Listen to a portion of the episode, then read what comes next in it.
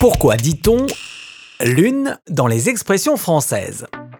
Nous allons commencer par voir la lune à gauche, une expression utilisée pour dire qu'on est malchanceux et qui vient du langage des astronomes selon lesquels la droite et la gauche sont déterminées par le visage tourné vers le midi.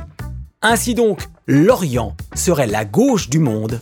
La Lune étant réputée pour ses mauvaises influences, la voir à gauche est devenu synonyme de malchance. Depuis le XVIe siècle, on dit prendre la Lune avec ses dents, devenu ensuite dans le langage courant décrocher la Lune, et qui veut dire la même chose, c'est-à-dire réussir ou obtenir l'impossible.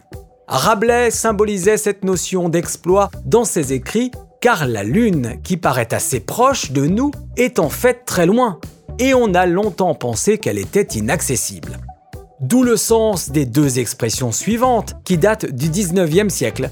Promettre la Lune qu'on pourra attribuer aux hommes ou femmes politiques en campagne, dont les promesses sont nombreuses, mais sont-elles tenues C'est une autre histoire. Et puis, dans l'autre sens, on peut demander la Lune pour émettre un souhait qui paraît irréalisable. On dit qu'on aboie à la Lune quand on crie inutilement, car selon certaines croyances, les chiens aboient contre la Lune pour chasser sa mauvaise influence, ce qui est totalement inutile. Quand on est distrait, rêveur ou perdu dans ses pensées, on dit qu'on est dans la Lune. Et ce depuis le XVIIe siècle où Mirabeau écrivait dans son Empire de la Lune qu'elle symbolisait l'imaginaire.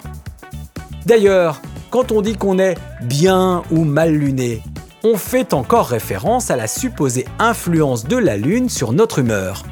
Autrefois, on utilisait souvent l'expression être dans une bonne lune quand on était de bonne humeur. La lune qui influence notre langage par ses cycles. Depuis le XVIIIe siècle, on parle d'âge de la lune pour évoquer le nombre de jours écoulés depuis la dernière nouvelle lune qu'on ne voit pas et qui donc remet les compteurs à zéro. Partons maintenant en voyage de noces, en lune de miel, car selon la tradition, le père de la mariée doit offrir à son gendre une boisson à base de miel aux vertus aphrodisiaques censées le rendre vigoureux tout le mois suivant les noces.